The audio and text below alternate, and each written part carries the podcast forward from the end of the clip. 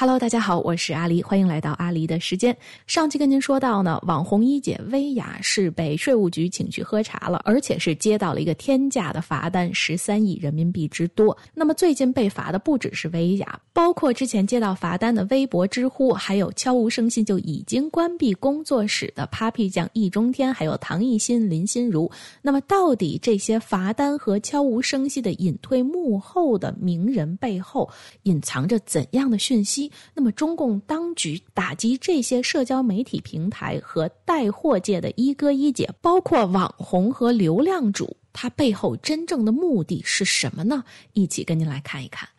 那有人说，中共现在缺钱了，一边叫嚣着要战狼和台湾去打仗。那另一边呢？这个政府那边土地卖又卖不上价格，实体经济方面又没有办法给当局挣钱，那他怎么办？他只能一波一波的割韭菜来把钱割上来，这样呢才不会说让中共的口袋里面囊中羞涩，让大家觉得说占着这么大的地。做着这么高的官儿，却一分钱都收不上来。那当然，割韭菜这个原因，这个毋庸置疑哈。这么多年了，包括尤其是习大大上来之后，这韭菜一轮割的比一轮狠。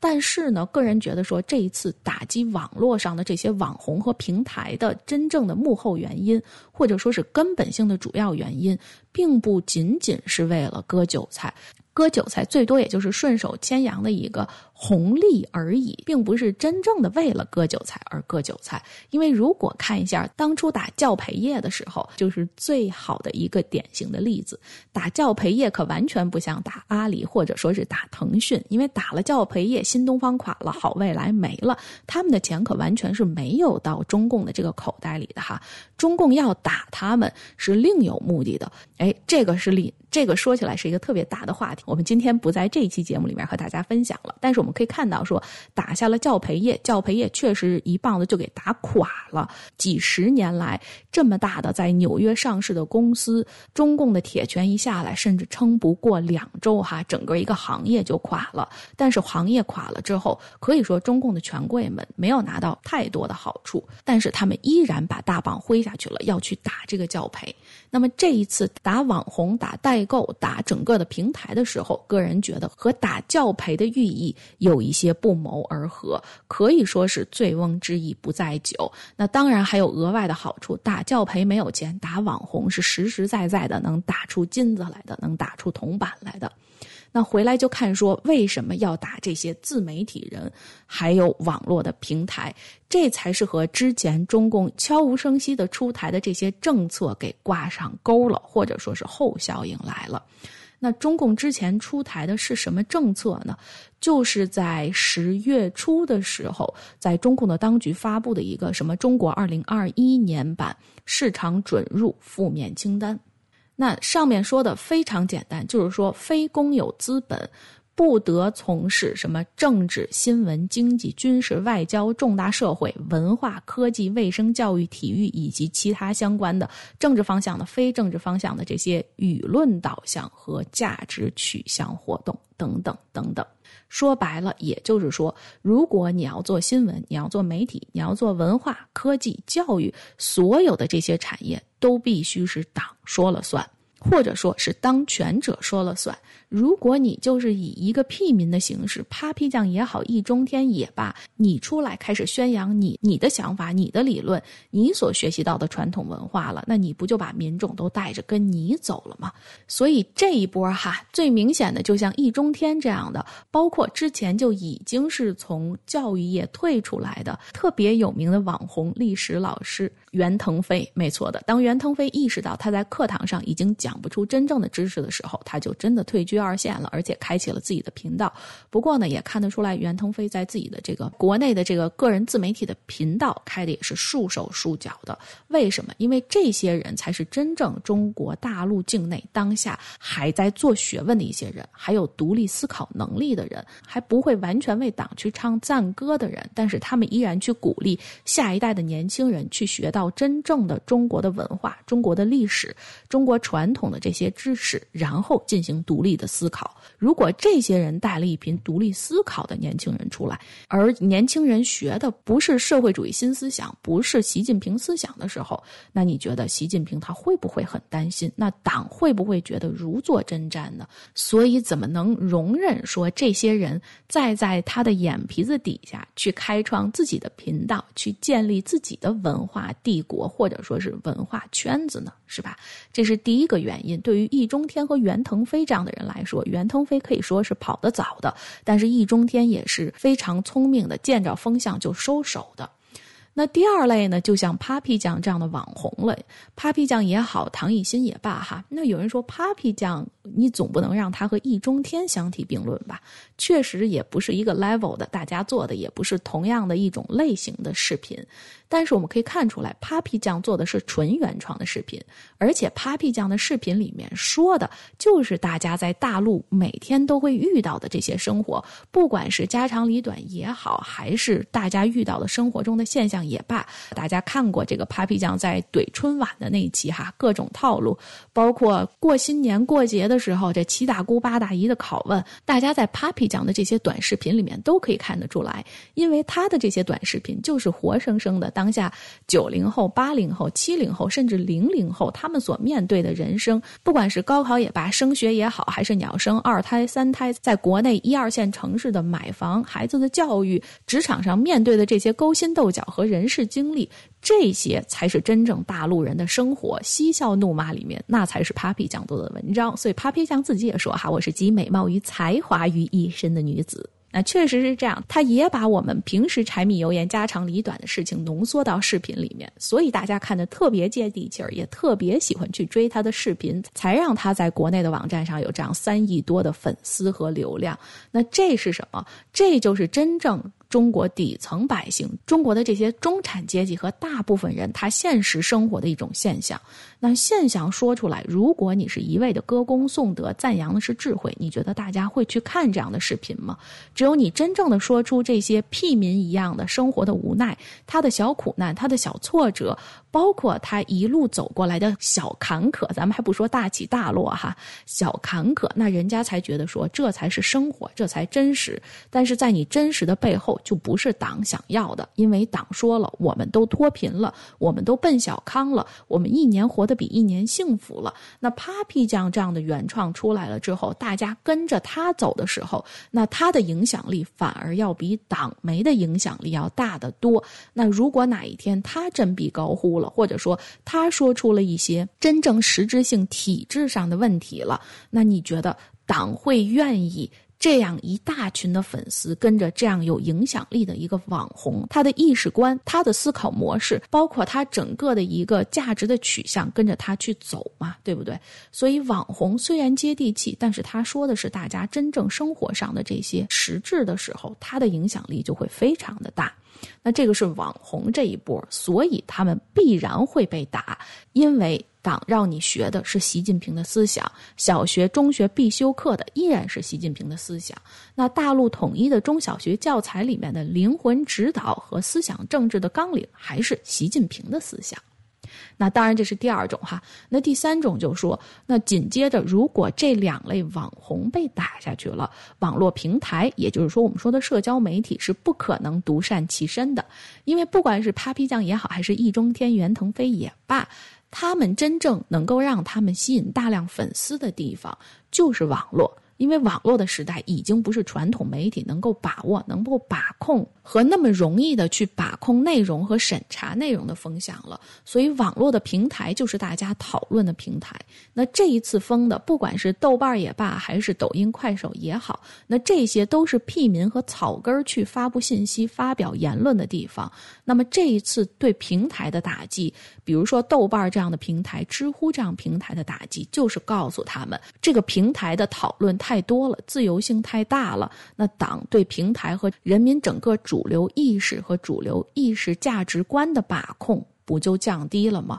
所以就让平台们精神着点儿。如果你的自由度太大了，那当大家讨论的超过了我们允许的所谓言论自由的范围之内了，这样的脱缰和脱轨，谁都能把得住呢？对不对？所以大家也常说，现在硬性的洗脑中国人都懂了，也不吃那一套的。但是软性的洗脑，在无声无息之中的，谁又能看得出来呢？是不是无声无息之中的整个洗脑的一个体制和方式都更上一层楼，可以说是二阶三阶了。谁也不会再像文革那样去激进的捧着毛选去读，然后每天哼着东方红了。但是当他用各种各样的这种电视剧、电影也好像什么长某湖那样的电影也好。或者是呢，曾经的革命情怀也罢，再或者是各种各样的小鲜肉、小花去带流量、唱赞歌，各种形式的洗脑起来了之后，太过自由的讨论，包括像网上的这些很多分析类的文章哈，网红的博主，当他去分析的时候，当他去激励大家独立思考的时候，那这才是党媒很害怕的一件事情，是人真正有独立思考的能力和自主分析的意识。那么党媒要的是什么？是不管主流媒体也好，还是下面的这些草根媒体和网红也罢，说的都是同一个言论，唱的都是同一个调式的赞歌。呃，这就是为什么当初中国大陆限电的时候，拉闸限电的时候，有这么多的博主哈上来开始一片唱这个大旗论，那居然还有这么多人就买账了。这就是党媒所要看到的结果，就是不管我给你灌输多么奇葩、无理智甚至不可理喻的这样的一个所谓理论的时候，而且还分析的所谓头头是道的时候，就真的大部分人都买单了、买账了。哎，这就是党媒所要的。为什么？就是给你一个光面。弹簧的理论价值去包装，但是呢，后面的原因，甚至说是后面的这个理论都是荒谬可笑的。但是当人们真正失去他自主思考能力的时候，那那些所谓有理有据，甚至是看懂现象背后本质的那些鼓吹手、网红。网络博主 UP 主在意稍加分析，加上所谓的加上所谓的逻辑推理的时候，就真的有人买单了。那这就是整个中国全体人丧失了最起码的常识。那又丧失了自己独立思考和分析本领的这样技能的情况下，说风就是雨。那不管谁说什么，那不管网络上的这些鼓吹者哈，大外宣也好，还是隐秘性的小博主也罢，他只要把这一套理论说出来，就会有大量的群众基础去支持他。那最后再说打威亚，威亚这部分人，他真的不算是精神领域上领着大家走，或者说有可能把大家思想打乱的这些人，他和艺人是一样的一个道理。威亚既是既得利益者，又是在所有这些人里面可能影响力最大的人物。他输出的虽然不是精神食粮，他让你沉迷的是物质，但是党依然很怕。他怕的不是威亚传递的一种信念，或者说是思想上的精神理论思考的能力，不是的。他怕的单纯的是像威亚这一些人，他的影响力和流量。如果威亚振臂一呼，这么多人愿意为他掏腰包，那么如果哪天威亚说华为真的不如苹果。爱华为不等于爱国，苹果一样可以用，甚至苹果的这些所有的功能和质量都要比华为好得多。那以后中共的这个爱国大旗还好用吗？是吧？支持国货、抵制崇洋媚外的这一招还好使吗？所以打薇娅、打林珊珊、打这些带货的一哥一姐们，不止图的是他的钱，真正打的还是他的影响力和流量。那当然，最近在网上看到也有一些帖子哈，说什么薇娅死了才能救活中国大陆境内的这成百上千的小企业，薇娅才是真正抢了这些小企业饭碗的人。这个真的是和当年的这个拉闸限电，就是习大大的一部大棋有异曲同工之妙。为什么这么说呢？薇娅她自己。不开店，他自己也不生产产品，他无所谓抢谁的生意。恰恰相反，薇娅才是真正跟这些小企业主站在一条线上的人，因为薇娅推的。就是这些小企业、企业主他们的产品，他们生产出来的商品或者服务，但是这些企业主呢和自己的顾客之间又有一道鸿沟，因为企业或者说是生产的厂商、厂家，他不会去做营营销，他只是把他的货物给下一波的销售者或者说是零售商。那薇娅等于是把厂家和他的顾客群给直接连起来了，中间少了一步零售商，所以像薇娅。这样的一个带货的一姐，她其实是小企业和实体店的一个代言人。因为小企业做好了，它的供应链和供应商好了上来了，那么薇娅在前面，在镜头前面的主播才能真正有底气，觉得说我的商品就是比其他家的商品好，我给你的价格就是低，我就是和厂家直接拿货，我还给你有额外的优惠。如果把薇娅打下去了，那小企业又回归到传统的这些营销模式上了，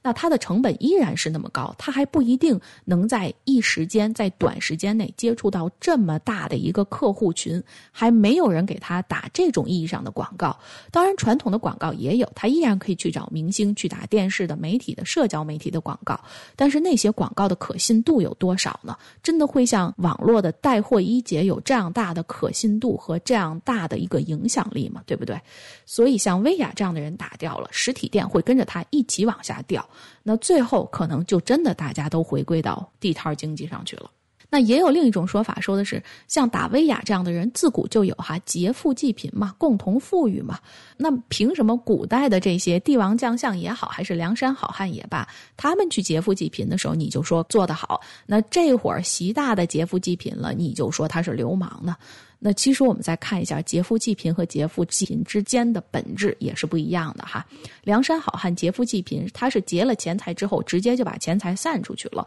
是真的老百姓拿到了这个钱财。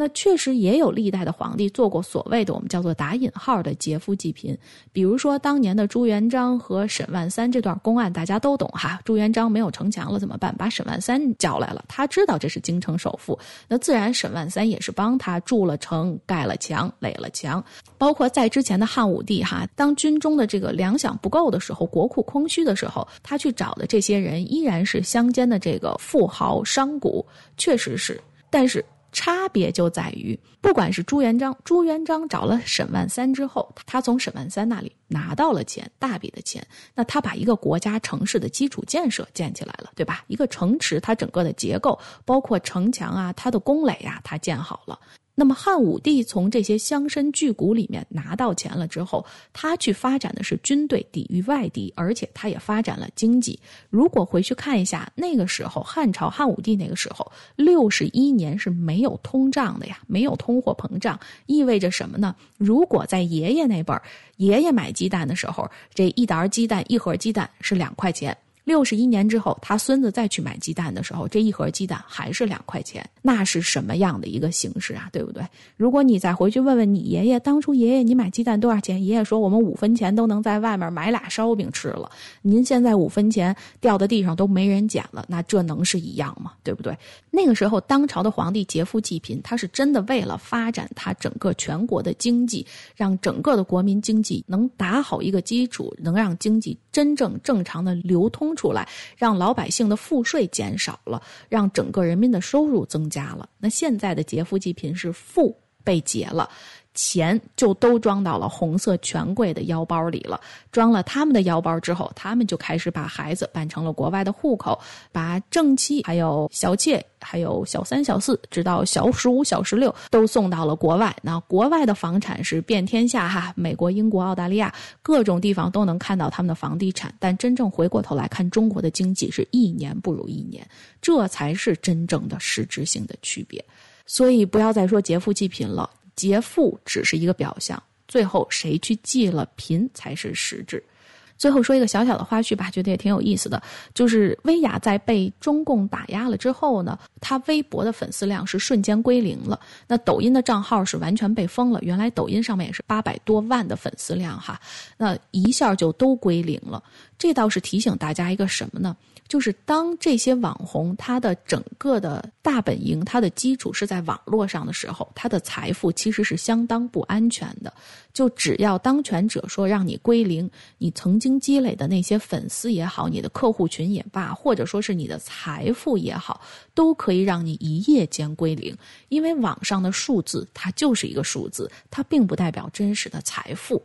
那这就说到了另一个问题，就是之前和大家谈到的，中国大陆一直在推的这个数字货币，也是有异曲同工之效的。那虽然现在很多人都说，我现在买东西也好，还是出门购物、坐公交，我都是用这个手机上的微信哈一刷就可以了，这不就是数字货币吗？可以说是，也可以说不是。但是如果在某一天，当你在挣工资的时候，你已经拿不到真实的货币了，当你所有的这些钱都是数字性的。在你数字银行的账号上，在你的手机上，在你某一个这个什么支付宝里面，而提不出现金的时候，那当当权者想要收你手中钱的时候，那不过就是网络系统上的一个数字的归零。不管你曾经账户里面那个数字是一个六位数还是七位数，只要当权者想把它归零，那可比。没收你手里的现金、金条，或者说你的房地产，要来的更加容易的多得多。所以，这才是中国大陆数字货币后面最可怕的那一部分。那当然，这只是一个言外话了哈。那么今天想和大家看一看打下来的网络一姐薇娅，还有呢，薇娅之前和她一起被打的关闭工作室的 Papi 酱易中天和各种被约谈的这些社交媒体，豆瓣也好，小红书也罢，他们背后整个的这一片网铺的是真的不小。那么今天和您呢就聊到这儿了。还是这样，如果您喜欢我的节目的话，记得点击订阅和分享阿里的频道。也非常感谢您的收看和收听，我们下期和您不见不散。